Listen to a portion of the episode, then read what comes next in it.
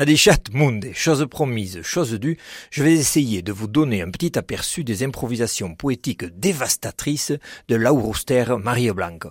Bien entendu, il faut d'abord se mettre dans l'ambiance. Un Aurost, c'est un chant de deuil et on l'improvise, c'est la coutume, lors de la dernière visite aux défunts. Donc, que vedetaco, l'humor sulieit, la famille pluricusa, la visite dos besis et dos parents, las phrases à bouts Et là, Marie Blanc s'approche.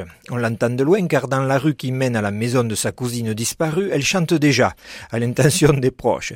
Ie cousille, un tambutat, bettemzat et desirat, oh ma cousine qu'ont-ils fait de toi?